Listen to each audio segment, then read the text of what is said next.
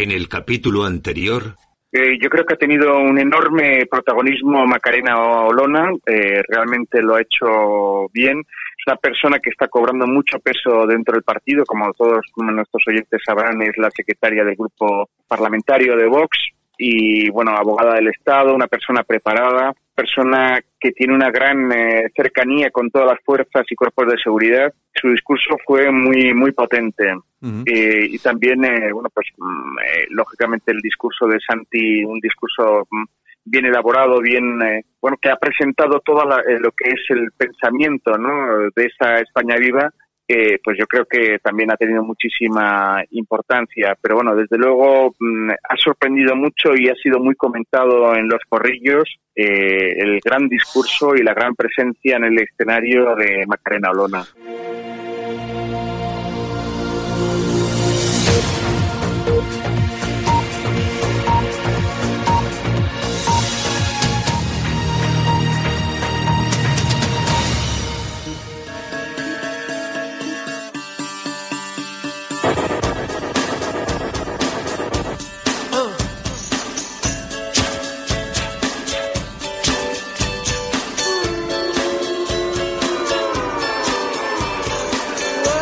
Escuchas Alt News, noticias alternativas en cadena ibérica, con Santiago Fontella.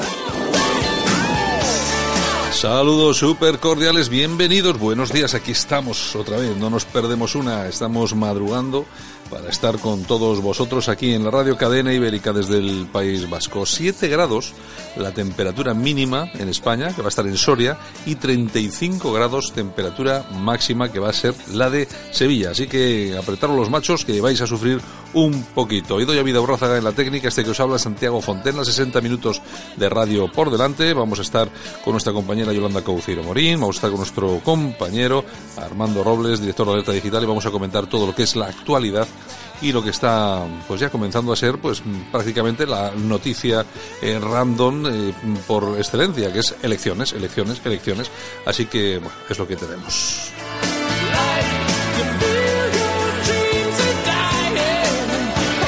Las noticias en el país. Crece la desigualdad entre las regiones españolas y la UE. Pedro Sánchez promete subir las pensiones con el IPC a fin de año. Borrell sortea sin apuros el examen de la Eurocámara. Ciudadanos fracasa en su moción de censura a Torra. Trump da la espalda a los kurdos en Siria y permite una ofensiva turca. Los titulares del país siempre son, bueno, para tenerlos en cuenta, ¿no? Porque unas veces defienden unas cosas, al día siguiente defienden otras, no sé, son tipos muy extraños. Bueno, en el mundo Sánchez usa como reclamo un alza de las pensiones con el gobierno en funciones. Una cuestión esta que seguramente pondrá los pelos de punta a todos los demás partidos, entre otras cosas, porque no me parece ni medianamente normal que en un periodo electoral como el que estamos, con un gobierno en funciones como el que padecemos, anuncien una subida en las pensiones que lógicamente tiene un clarísimo carácter electoral y que lógicamente se está utilizando para conseguir unos cuantos votos, porque en este país parece que no, pero todavía ese tipo de cosas atraen algunos votos. Había incautos que creen ese tipo de cosas. Bueno, Ciudadanos y Partido Popular ven cómplice a IZ por no apoyarles contra Torra. Efectivamente, ha sido una pérdida de tiempo el, todo el tema de la moción de censura en Cataluña, pero el papelón del Partido Socialista eh, de Cataluña pues ha sido, bueno, realmente, no sé la palabra exacta, pero bueno, en todo caso ha sido humillante, vamos a llamarlo, vamos a decir humillante, eh, y una pérdida de tiempo en global todo lo que ha sido la, moción. Sabían que no iban a ganar. Creo que lo único que han conseguido entre unos y otros ha sido reforzar a Torra, que es lo peor que podría pasar. Bueno, el yihadista detenido tenía como objetivo a la ministra de Justicia, que todo el mundo sabe, este último yihadista. Bueno, no, sé, no sabemos si tendría como objetivo a la ministra de Justicia, es una cosa harto complicada, pero bueno, ahí está. Hay inspectores que van a los colegios con el lazo amarillo denuncian, Hacienda pide ajustes a Andalucía por los gastos que dejó Montero, ni más ni menos. Nos vamos a otro periódico, a veces en este caso, el Partido Socialista de Cataluña se pone de perfil en la moción de censura a Torra. Ciudadanos y Partido Popular piden a los socialistas que vuelvan al constitucionalismo y dejen de ser cómplices del presidente que jalea y ampara a los violentos. El Parlamento catalán rechaza la iniciativa gracias al apoyo del independentismo y la abstención de los socialistas. Otro periódico que recoge un poco lo que hemos estado comentando ahora mismo, que es pues ese papelón que han eh, hecho, que han realizado todos los partidos constitucionalistas, Ciudadanos y Partido Popular. Y efectivamente, cuando alguien dice que el PSE debe regresar al constitucionalismo, por algo lo dice, porque ahora mismo y lleva mucho tiempo posicionado en, eh, en lugares que están muy cercanos a lo que es todo el tema del independentismo en Cataluña. Y bueno, acabamos con la razón. El candidato Sánchez anuncia un pensionazo en funciones y Z da aire a Torra y deja en evidencia al bloque constitucional. Casado coloca al aznarismo y limita a Pastor el guiño a Rajoy. Eh, Rey Mago al revés. La razón de Ángel Simón. El agua en España necesita un marco estable y seguridad jurídica. Comentaremos también esta portada, en la noticia de la portada, en relación al, bueno, a las eh, personas que llegan a las nuevas listas del Partido Popular. Hay algunos cambios importantes, por ejemplo, es el de, bueno, que repite, eh, Maroto no va a repetir, pero sí que repite la candidata del Partido Popular por Vizcaya. Todo el mundo pensaba que al ser una crítica con Alfonso Alonso, pues seguramente pues no iba a estar, pero bueno, esta. La cuestión es que sí que se han hecho esas listas en el Partido Popular, ha habido algunas bajas interesantes, luego las vamos a comentar, y también algunas, algunas altas.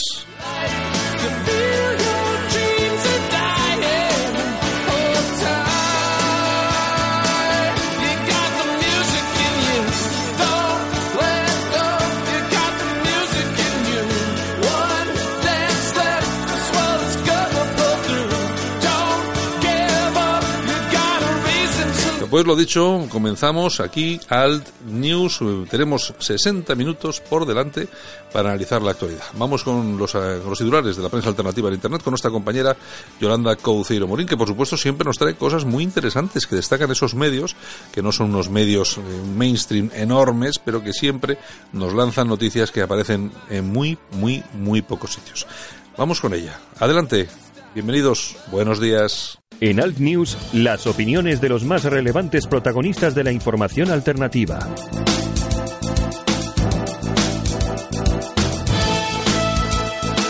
Y nosotros que continuamos aquí en Alt News, vamos a ir rápidamente con esa revista de prensa, con esos titulares de la prensa alternativa en Internet, con nuestra compañera Yolanda Couceiro Morín. Vamos con ello, ya mismo, vamos a analizar la prensa en la red.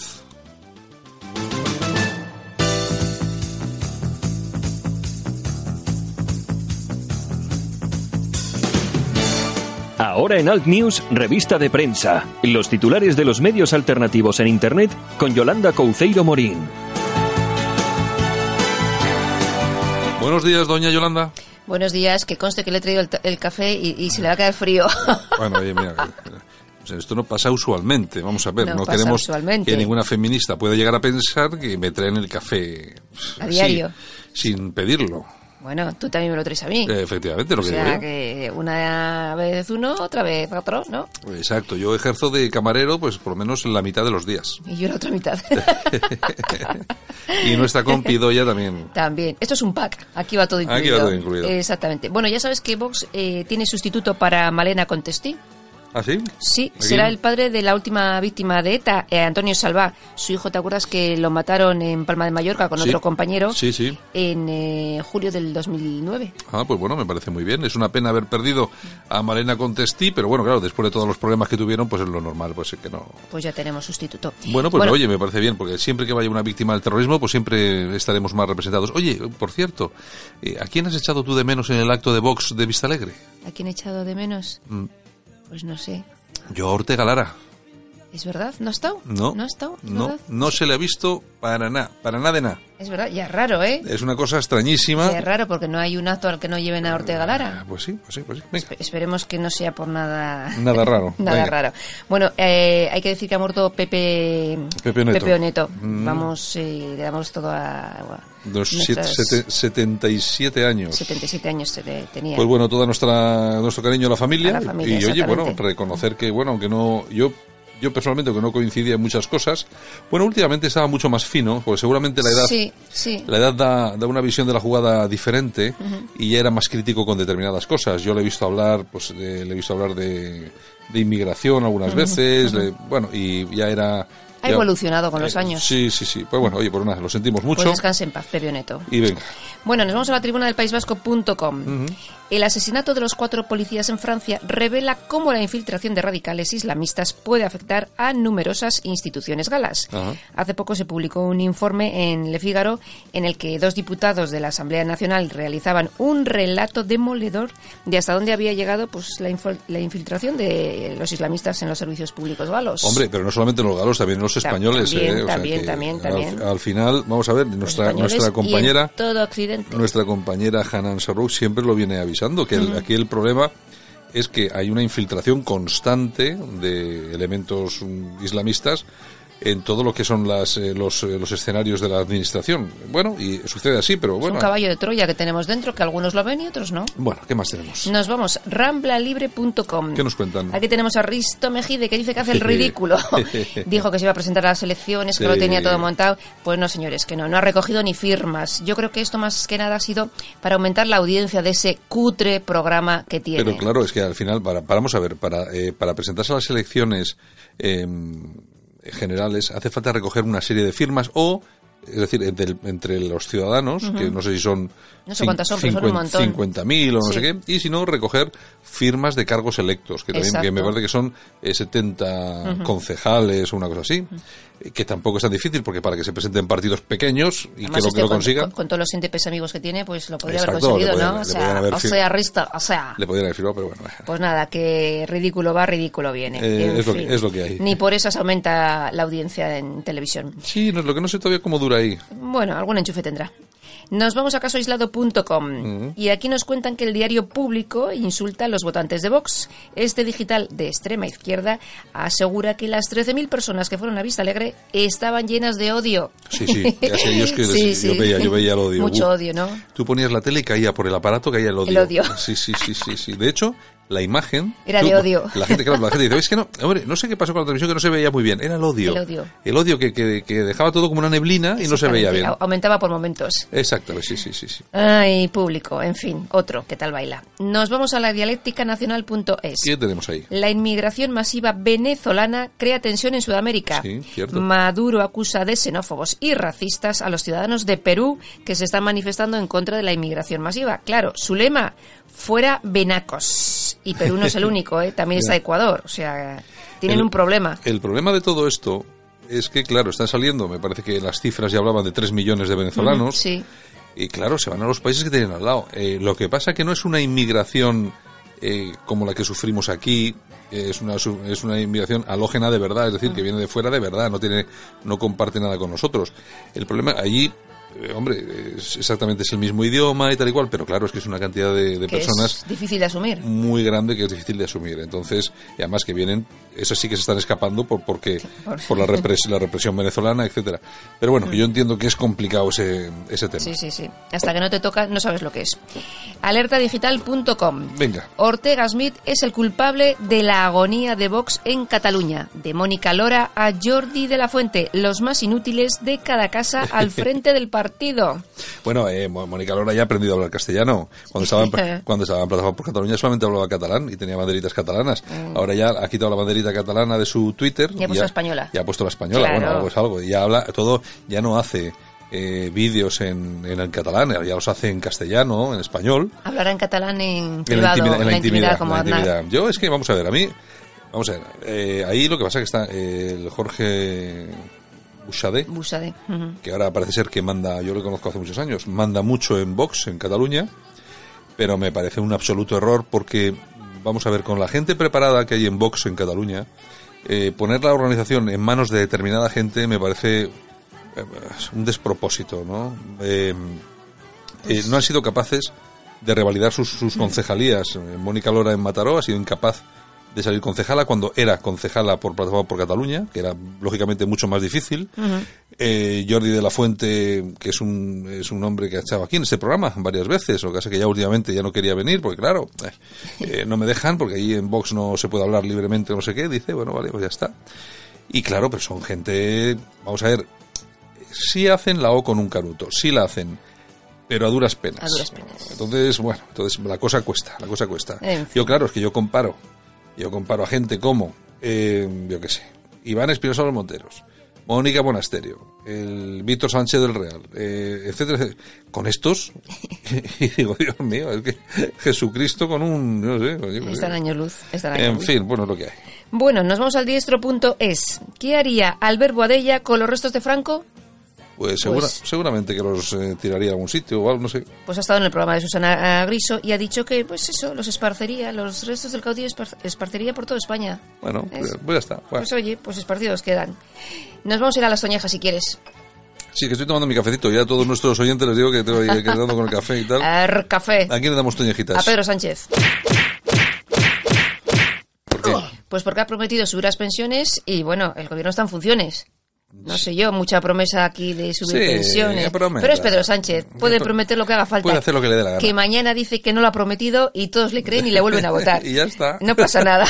Ya, yo, yo que dije qué, yo no me Nada, acuerdo. yo no lo dije, lo dijo otro. ¿Aplausos para quién? Ana Velasco Vidal Abarca. Bueno, hombre, Ana Velasco, Vidal Abarca.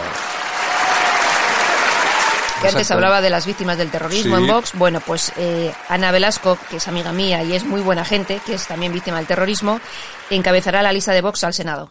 Eh, ¿Por dónde? ¿Por qué provincia? Madrid. Por Madrid. Bueno, eh, además su, su madre fue la fundadora de la De VT. la VT, exactamente. De la VT, Su padre lo mató Ajá. ETA. Bueno, pues me alegra mucho, ¿no ves? Porque, ¿Ves lo que te estoy diciendo? ¿No ves cómo hay gente en Vox que es... Hay que gente es, muy eh, buena, pero siempre lo hemos dicho. pero Hay cuatro gañanes que no deberían de estar ahí, pero la mayoría son gente estupenda. Claro que sí, claro que sí. Yo, fíjate, este- bueno, Ana Velasco, yo creo que hasta es fundadora de Vox. Sí, estuvo. yo- yo creo que estuvo sí, desde el sí, principio. sí. Yo que yo sepa, eh, porque yo recuerdo haber estado en la primera reunión que convocó Vox aquí en, en Vizcaya para presentar el partido y tal, y estaba ella, estaba ella. estaba ella, yo creo que sí, sí, sí, yo creo que sí, yo creo que esto. Bueno, Yolanda, ¿alguna cosa más? Pues nada más, a pasar eh, buen día y mañana nos volvemos a escuchar. Buenos días, besos. Oye, Yolanda, hablando, hablando de todo un poco, ¿Qué? hablando de todo un poco, ¿cómo, cómo vas pasando la semana? Eh, te noto como cansada. Estoy muy cansada, estoy muy cansada. Ya os contaré por qué. Ya os contaré el por qué después de, pero estoy muy cansada mentalmente. Bueno, Yolanda, venga. Hasta mañana.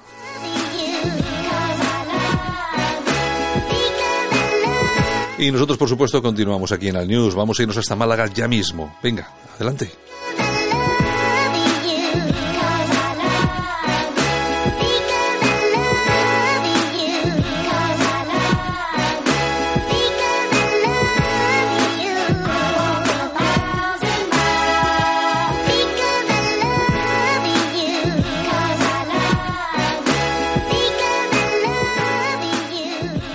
Solo para los valientes que quieren un medio de comunicación alejado de lo políticamente correcto y de la realidad cocinada por los grandes medios de comunicación. Alt News. Somos diferentes. Somos alternativos. Con Santiago Fontenla. En Alt News, La Ratonera, un espacio de análisis de la actualidad con Armando Robles y Santiago Fontenla. Críticos, ácidos, alternativos, otra lectura políticamente incorrecta de lo que sucede en España, Europa y el mundo, y no nos cuentan. Y como cada mañana compartimos espacio con nuestro compañero Armando Robles, director de alertadigital.com, que desde Málaga se suma a esta sintonía para hacernos compañía y también ayudarnos a analizar lo que está pasando en este santo país todavía llamado España. Armando, buenos días.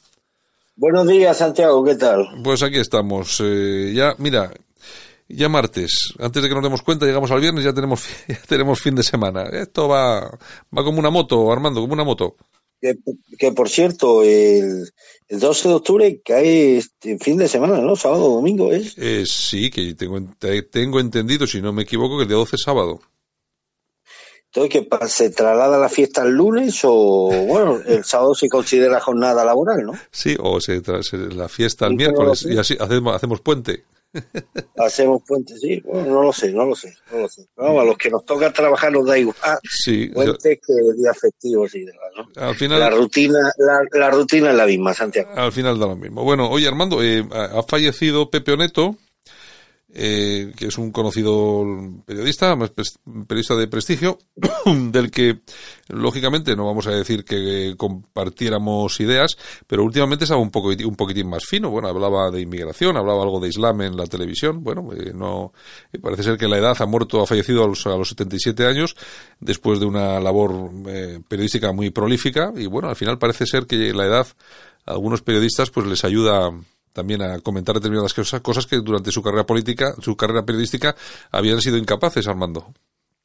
Pues mira, su prolífico, yo estoy familiarizado con su prolífico eh, estos flequillos desde que tengo uso de razón. Sí, sí. Es un periodista muy, muy, pero te voy a ser muy sincero, Santiago, no lo he seguido a este hombre, a Pepe Neto no lo seguí gran cosa. Lo vi una vez en persona, una vez, hace muchos años, Ajá. año 88, y la verdad es que no he seguido su, su trayectoria. Hombre, mm, vamos a ver, por supuesto, nuestro respeto por su muerte y nuestras condolencias a su familia y a sus amigos. Pero hombre, no, no me consta que se caracterizara o se significara periodísticamente por denunciar o porque le conturbaran las mismas cosas que a nosotros, Santiago. Eh, no, eh, no. periodista, un periodista del sistema, un periodista del sistema estuvo muy unido a la UCD de Adolfo Suárez y demás. Mm, su relato del 23 de febrero fue un relato muy oficial, él contó la historia que más le convenía la oficialidad sobre aquellos hechos, pero hombre, en un ejercicio de honestidad y de y de y de coherencia intelectual sabe bien honesto que los hechos transcurrieron ese día de forma bien distinta, como se refleja en uno de los libros que publicó sobre este tema. Fue uno de los periodistas que más supuestamente investigaron este caso. Lo que ocurre es que sus conclusiones, deliberadamente o no, o inducidas, no correspondían con los hechos que acontecieron, ni con los inductores, ni con la intrahistoria de, del 23 de febrero. Un periodista, bueno, pues siempre apegado a la oficialidad democrática, como no podía ser de otra forma, muy en la línea de la corrección política de la mayoría de los periodistas que salen en televisión, pues los, los periodistas que salen en televisión están todos afiliados a la, a la corrección política Está y claro. a la oficialidad del sistema. Entonces, bueno, pues mi respeto, por supuesto, a su memoria, mis condolencias a su familia, pero vamos, nada que destacar de él el- en punto a, a que pusiera el acento en las cosas que a nosotros nos preocupan y nos y en las que va pues ligado un poco el futuro de, de este país y de esta civilización, Santiago. Bueno, pues eh, si te parece nos vamos a Cataluña porque bueno, yo a mí me parece que hemos hecho el, bueno, hemos hecho no, han hecho, aunque luego al final también nos salpica, ¿no? El ridículo, el Sí, se, ha- se ha, totalmente, se ha rechazado la moción de censura de Ciudadanos contra Torra, solamente lo ha respaldado el PP, el papelón del Partido Socialista, del PSE, pues bueno, ya estaba claro, pero bueno, en todo caso, las mociones de, censura no se montan, no se ponen en marcha sabiendo que va a fracasar, Claro. porque lo que, lo que vas a hacer es darle fuerza, reforzar a estos separatistas.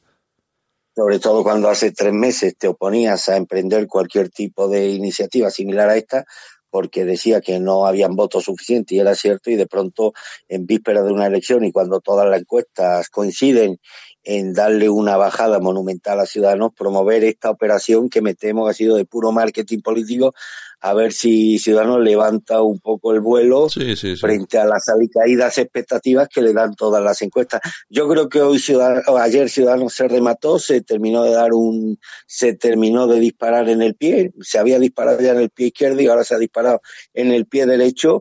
Eh, la moción de censura, además, lo peor que le puede ocurrir es que casi ni ha tenido repercusión mediática, Santiago, que ya es triste. Las ediciones digitales no la destacan en ninguna de sus portadas. Y, y bueno, y había también, eh, eh, la moción de censura cumplía, fallida de antemano, evidentemente, cumplía el doble objetivo, la doble intención de robustecer las alicaídas expectativas que ahora mismo tiene Ciudadanos en las encuestas y por otro lado potenciar el liderazgo de Roldán, la líder de Ciudadanos en Cataluña, que ha sustituido a Inés Arrimada, que bueno, que aunque yo le veo muchas lagunas políticas e intelectuales, pero no dejo de reconocer que generó un que generó importantes adhesiones provenientes de sectores muy amplios de la sociedad catalana. Bueno, pues la operación de recambio de Arrimada creo que le ha salido mal a Albert Rivera.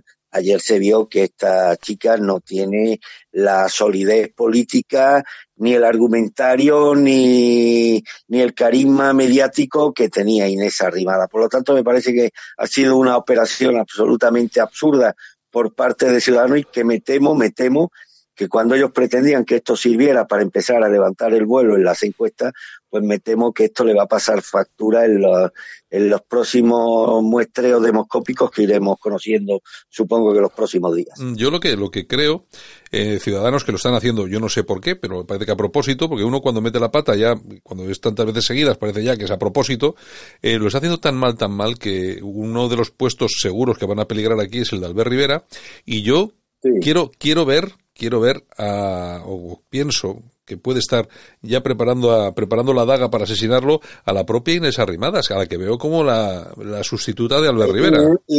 Inés Arrimada, por descarte, es el recambio natural de Albert Rivera, pero más que por sus méritos, porque no hay otra persona que, bueno, que tenga el calado mediático que tiene hoy Inés Arrimada en Ciudadano después de Rivera, es que no hay, no hay otra. Eh, yo, desde luego, la operación, la dimisión de Albert Rivera mm, debería planear sobre el conjunto del partido si el día 10 de noviembre los resultados electorales corresponden a lo que están arrojando algunas encuestas. Hay encuestas que ya sitúan a Ciudadanos Santiago al mismo nivel que Vox, ¿eh? con un 10% de votos. incluso un poco por debajo. De 30 y, de 30 y pico diputados. O sea, es que no hay ninguna razón objetiva que justifique la pérdida de 30 y pico diputados en apenas tres meses eh, sin que hayan mediado, sin que existan razones, razones, porque tú no has asumido responsabilidad de gobierno, sin que hayan razones objetivas que justifiquen esa pérdida. ¿Qué significa esto?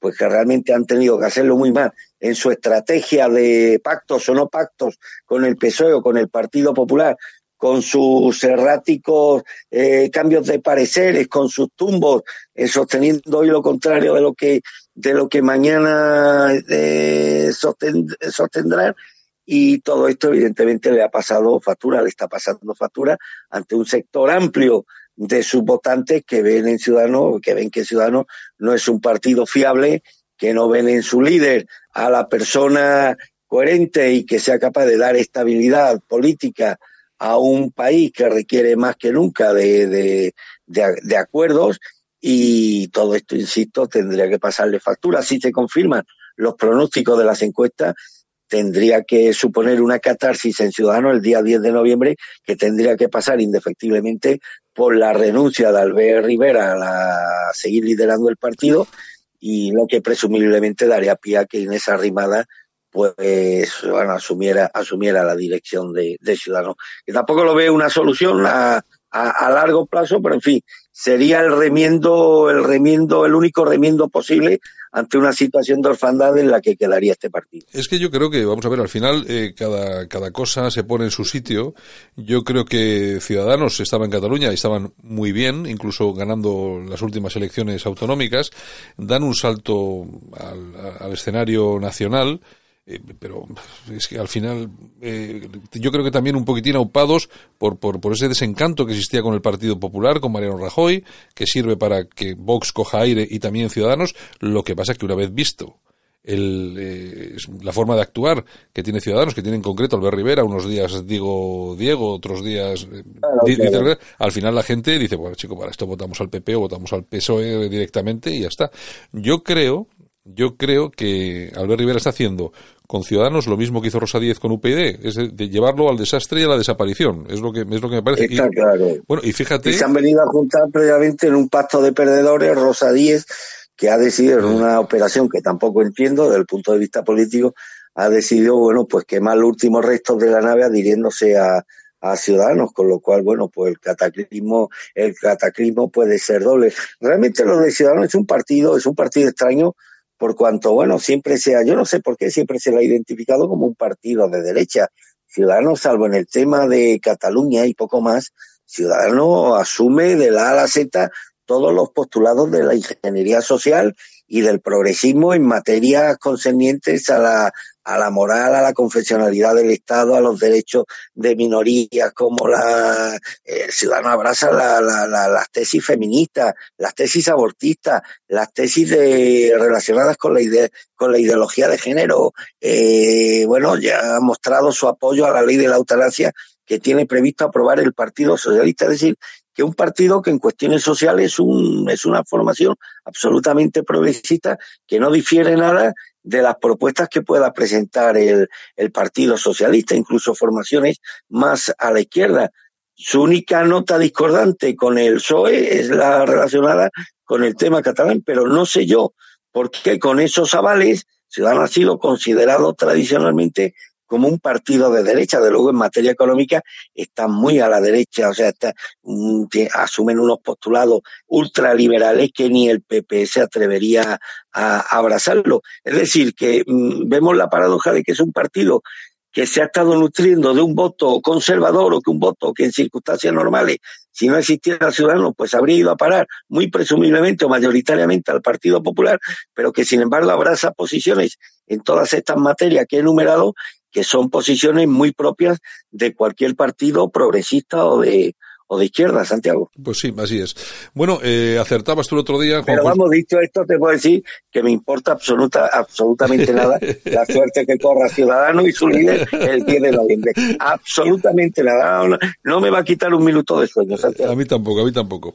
Oye, que acertabas, te decía yo que acertabas el otro día, porque efectivamente Juan José Cortés ya no va en la lista, no va como número uno del, Partido Popular en las listas de Huelva, aunque sí va como número uno eh, por las listas del, del Senado, eh, por Huelva.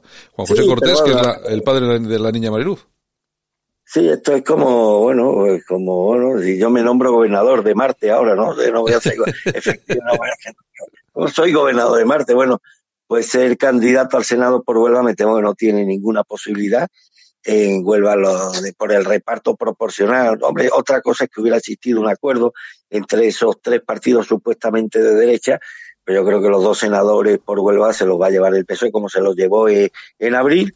Y bueno, hombre, es que entre el señor Cortés y Fátima Bañé hay una diferencia sustancial. Yo ya dije antes de las elecciones de abril que creo que Casado, dije, lo dije, eh, que creo que creía que Casado se había equivocado designando a esta persona como cabeza de lista del PP en Huelva, jugándose tanto el PP como se jugaba en esos comicios, y no debía andar muy desacertado por cuanto en Huelva se dio el caso paradójico, que no se dio en ninguna otra circunscripción española, donde el Partido Popular obtuvo más votos. Los candidatos al Senado del PP obtuvieron más votos que el candidato al Congreso. Un señor que me merece todo el respeto, con toda la carga dolorosa que arrastra por la pérdida luctuosa de su hija, pero oye, si Casado tiene algún tipo de compromiso moral con este señor, eh, pues que lo ponga de conserje en la sede de Génova o que le regale una paguita, pero que no lo ponga a representar los intereses de los onubenses, por cuanto se corre el riesgo de que la mayoría o muchísimos onubenses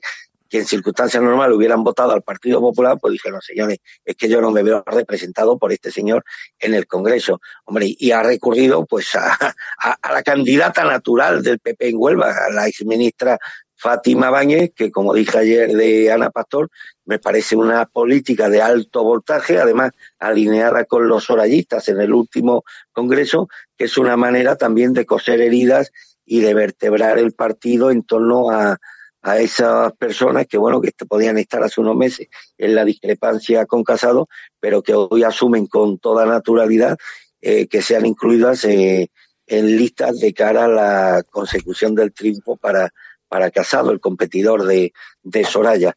Me parece un acierto, insisto, me parece un acierto por parte de Casado y que se va a ver traducido en un incremento exponencial del número de votos que el Partido Popular va a obtener en la provincia de Huelva. Bueno, teníamos los datos del, de las anteriores elecciones por Huelva.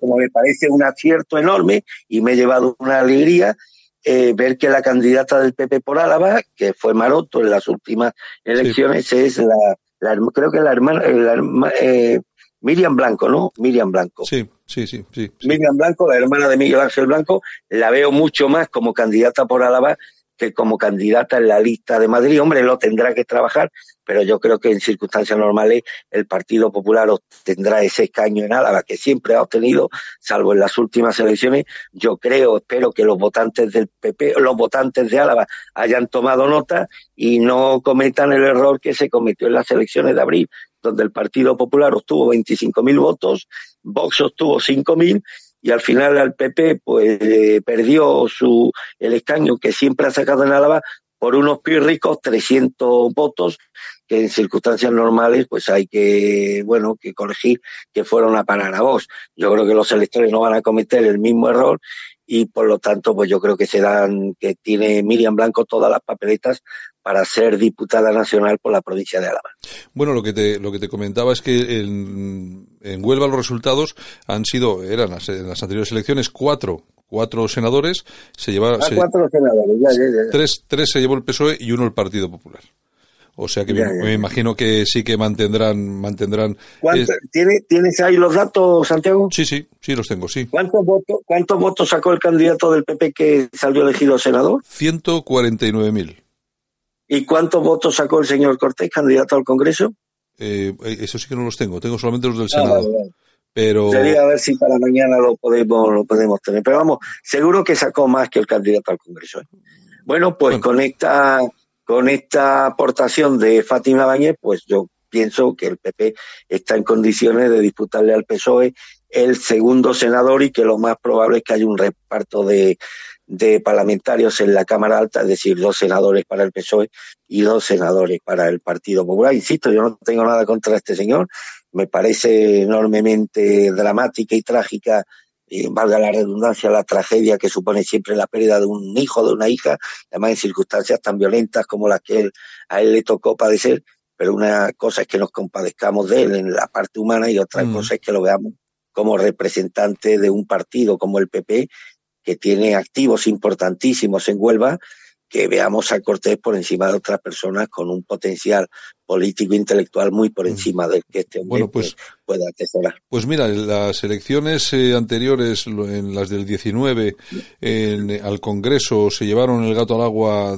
PSOE con dos, PP con uno, Ciudadanos con uno y Podemos con uno. Los votos, eh, bueno, los votos del Partido Popular al Congreso, votos un 17%, 44.900. Y tenemos, Fíjate, ca- casi la, la mitad de los que sacó el Senado.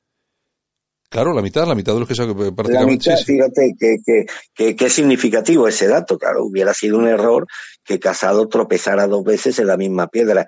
Yo ya lo dije en este, antes de las elecciones, yo no veo al señor Cortés de cabeza de lista al Congreso y demás, y bueno, y debieron coincidir conmigo los electores onubenses cuando no le dieron el apoyo, que estoy seguro que en las elecciones del 10 de noviembre sí le van a dar a la candidata Fátima Báñez.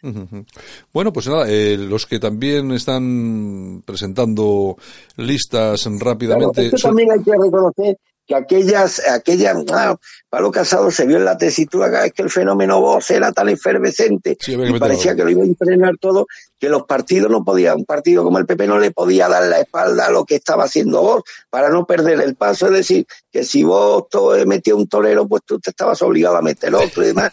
Entonces prima, primaba un poco el factor folclórico por encima del potencial, porque claro, Fati, que nadie espere de Fátima Báñez, Fátima Báñez como Ana Pastor no son precisamente la alegría de la huerta, ninguna de las dos. Claro. Que nadie espere ni exhibiciones, ni shows de cara a la galería, pero son dos políticas con una dilatadísima experiencia, con una gran ejecutoria como ministra, que lo hicieron, yo creo que lo hicieron muy bien como gestoras, y que, bueno, y yo creo que eso lo van a valorar los electores tanto de Madrid como de, como de Huelva. Bueno, pues eh, por el Partido Popular en Vizcaya repite Beatriz Fanjul, eh, no cambia, es una persona muy, una, es la presidenta de las nuevas generaciones, las nuevas generaciones aquí, es muy crítica con Alfonso Alonso y me imagino que desde Madrid habrán hecho lo posible y lo imposible para Claro. que para que repita. Me parece muy bien porque también las voces críticas tienen que estar ahí, sobre todo si es de gente joven. Bueno, y también los que Y sobre todo po- po- po- potenciar a los tuyos, que es importante. Está claro. Y bueno, los que repiten también listas, excepto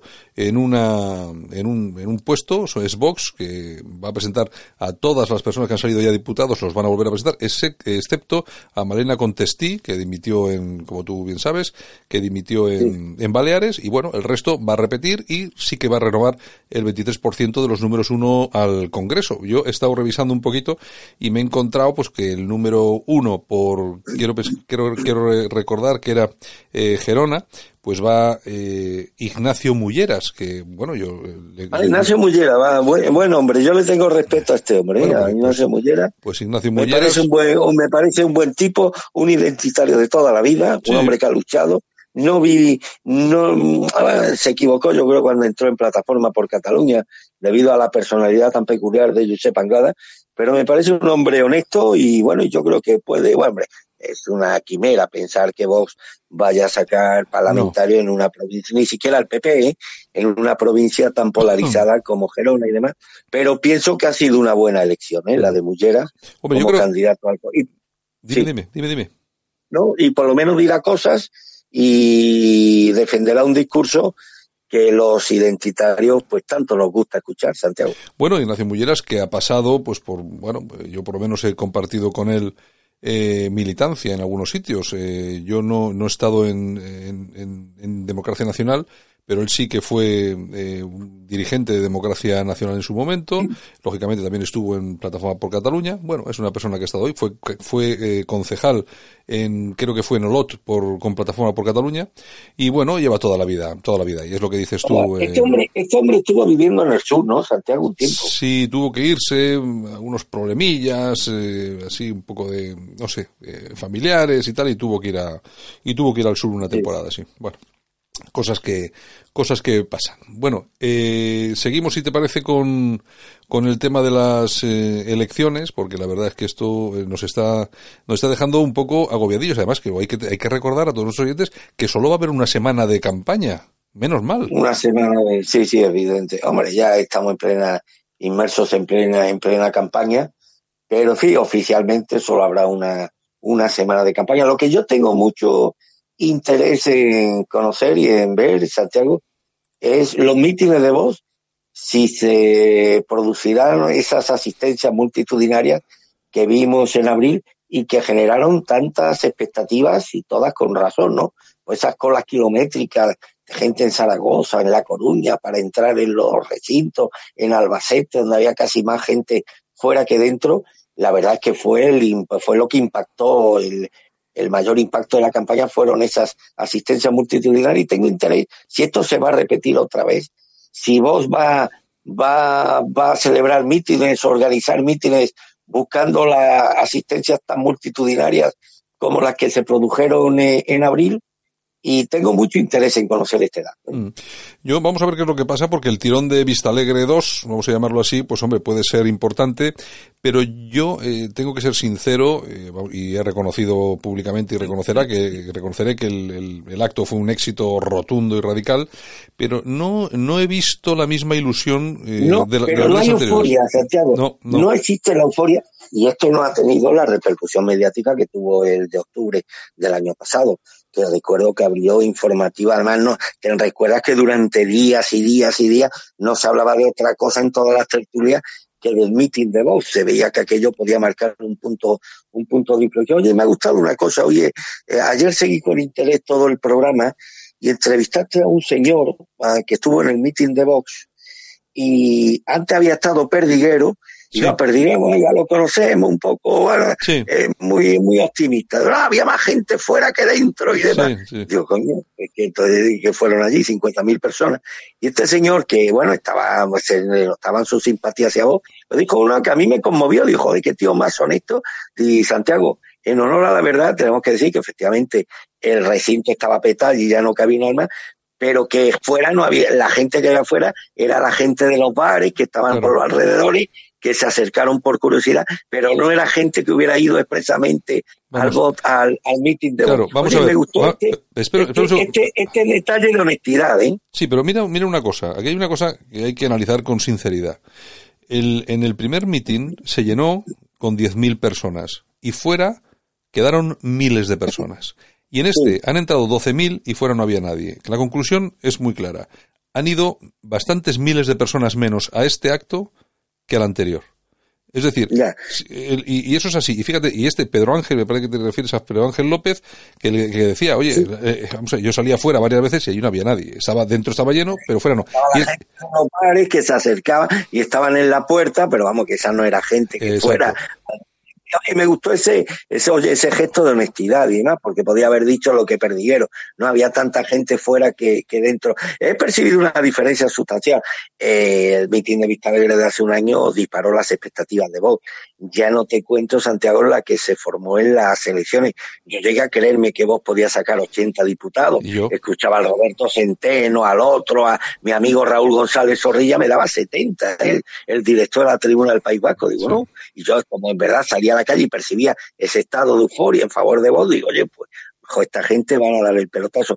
Se ha instalado en lo que he percibido en la gente que asistió al mitin eh, bueno, ahora lo importante es consolidar estos 24 diputados que tenemos. Es decir, si no perdemos ninguno, incluso conseguimos alguno más, pues ya lo podemos considerar un éxito. Es decir, que ha variado sustancialmente los objetivos de voz de ahora con, lo, con los que tenía en el, en, en el mes de abril, que me parece además muy bien porque mm, tú lo has dicho, lo dijiste ayer en el programa de Vox, lo que hizo Vox fue una auténtica machada, es decir, pasar de cero a 24 diputados, cuando en el mitin de Victoria de hace un año le preguntaban a Bascar, bueno, ¿y qué expectativas electorales tenéis? Y el tío decía con toda la euforia del mundo, bueno, hay encuestas que nos dan un diputado y un diputado ya era un éxito para vos. Pues mire usted, no fue uno, han sido 24.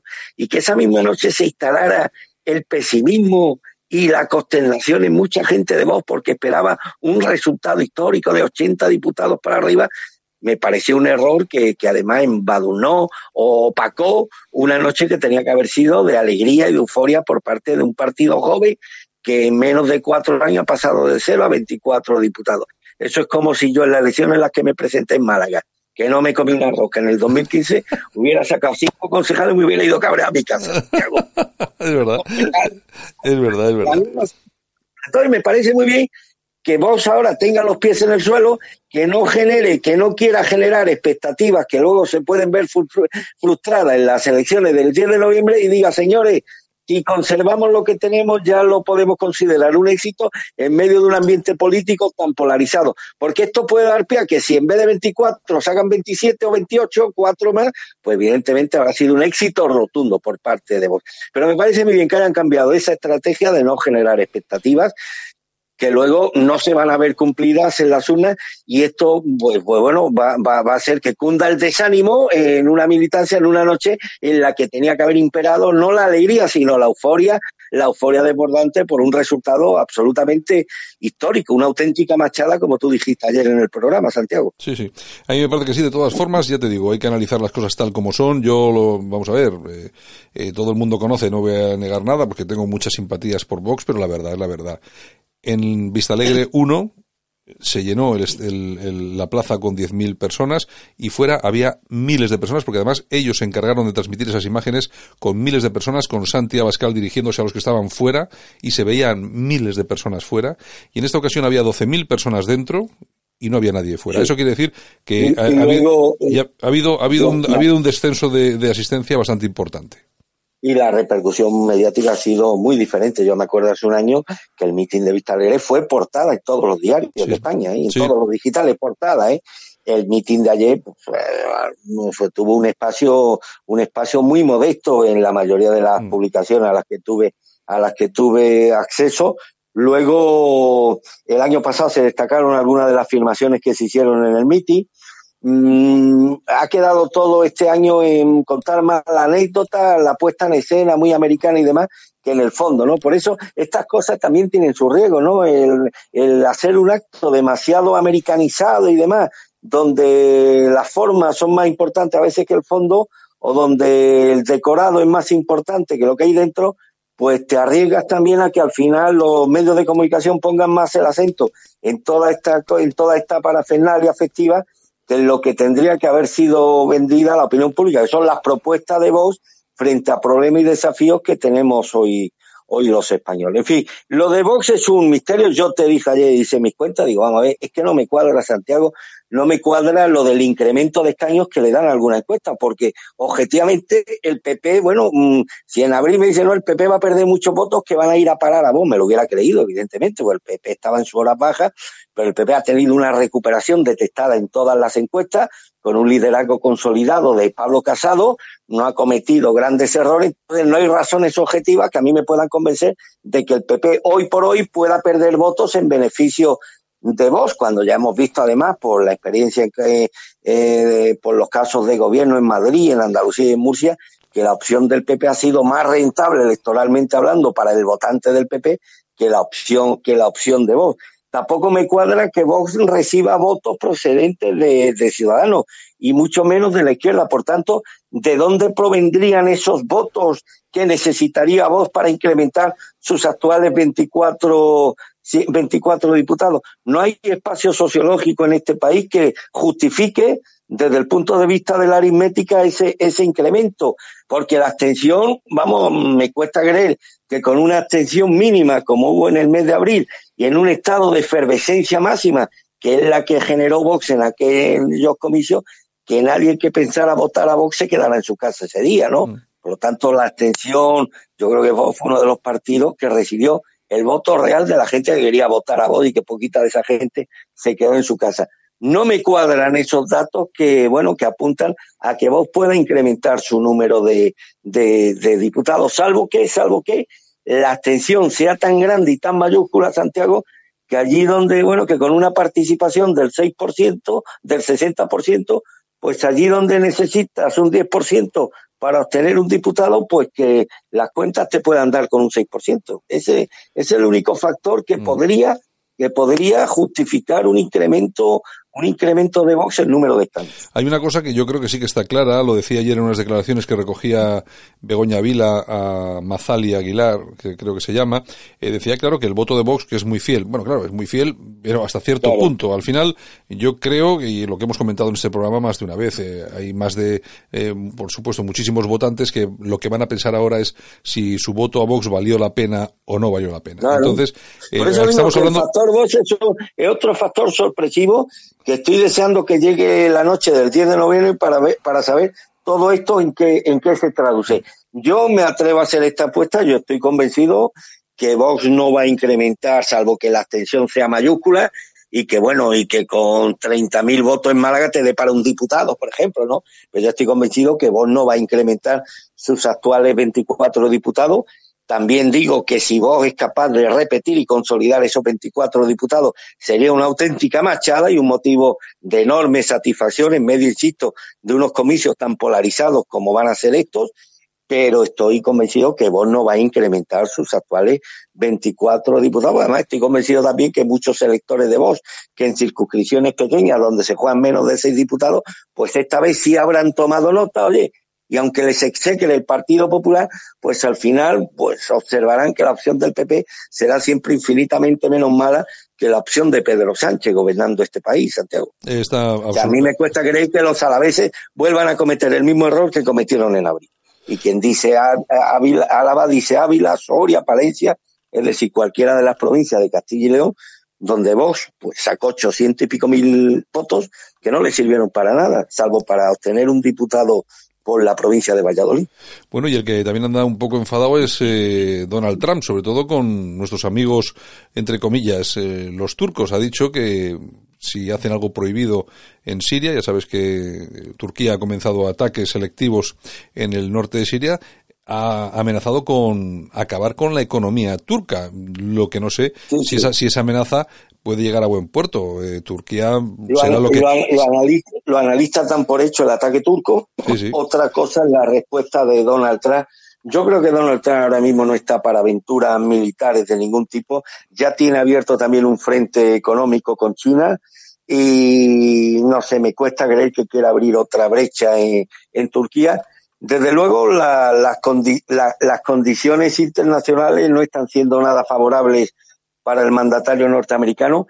Estos poderes globalistas silan muy fino y desde luego echar a Donald Trump no lo van a echar eh, con actores internos, sino dentro de una escenografía internacional en la que la opinión pública norteamericano americana pueda percibir que Donald Trump es más un factor de desestabilización internacional que alguien que dé estabilidad a un dentro del concierto internacional a unas naciones eh, que empiezan a emerger como potenciales peligros militares, como es el caso de Turquía, que tener ahí un ejército discreto quiere abrirse también eh, paso y pasar a formar parte del club de potencias de potencias atómicas. Está la vieja la vieja rivalidad que está alcanzando unos extremos bastante preocupantes entre Irán y, Arabia Saudí. Irán ya está resuelta a hacerse con el control militar y económico de la región, lo que pondría muy en entredicho los intereses económicos de, Arabia Saudí. Y yo creo que son factores, son eh, piezas dentro del tablero político internacional que van a constituir en pocos meses un factor de desestabilización mundial. Y del papel que adopte Donald Trump de cara a estos nuevos desafíos que el mundo va a tener, pues dependerá en buena medida que los norteamericanos lo sigan percibiendo como la verdadera esperanza para que este país sea algo distinto a lo que ha sido tradicionalmente, sobre todo en cuestiones relacionadas con los derechos y los intereses de la población de origen europeo. Muy bien, Armando, pues si te parece, se nos acaba el tiempo, nos despedimos y mañana regresamos con más análisis de la actualidad política de España y del mundo, ¿de acuerdo? Pues como siempre a tu disposición y hasta mañana, Santiago. Un abrazo. En Alt News, La Ratonera, un espacio de análisis de la actualidad con Armando Robles y Santiago Fontenga. Críticos, ácidos, alternativos, otra lectura políticamente incorrecta de lo que sucede en España, Europa y el mundo, y no nos cuentan.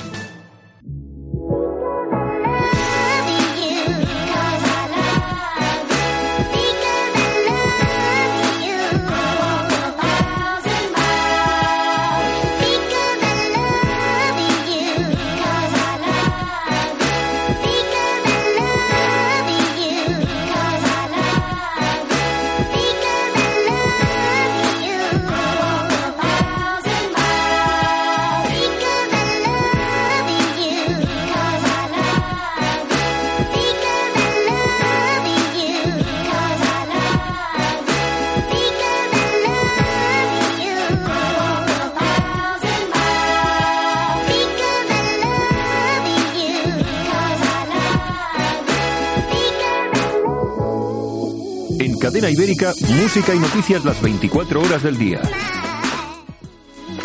Hasta aquí hemos llegado, nosotros hasta aquí hemos llegado. Eh, Doña Vidal en la técnica, Santiago Fontela aquí en el micrófono. Hemos estado con nuestra compañera Yolanda Couceiro Morín, Yolanda C. Morín, y también con Armando Robles. Mañana regresamos con más noticias aquí en Cadena Ibérica, desde los estudios de Cadena Ibérica en el País Vasco. Un saludo, chao, hasta mañana, sed felices.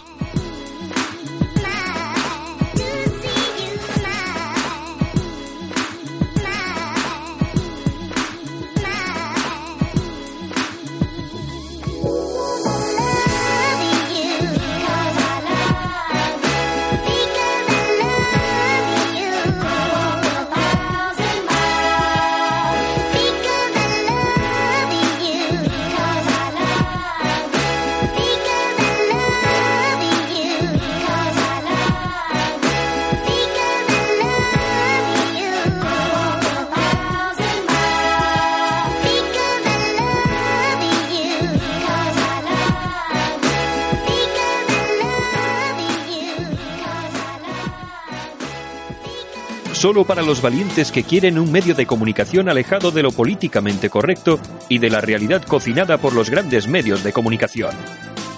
Alt News. Somos diferentes. Somos alternativos. Con Santiago Fontenla. Reducir su consumo de luz y gas natural es posible gracias a Carvisa Energía, empresa líder en la comercialización de gas natural y electricidad Compruebe cómo ahorrar hasta un 15% de su consumo final de energía solo por convertirse en cliente de Carvisa Energía. Llame al teléfono 900-103-376 para realizar el cambio de contrato de forma gratuita, personalizada y en tan solo 48 horas. O consulte nuestras tarifas y servicios en carvisaenergía.com. En Cadena Ibérica, música y noticias las 24 horas del día.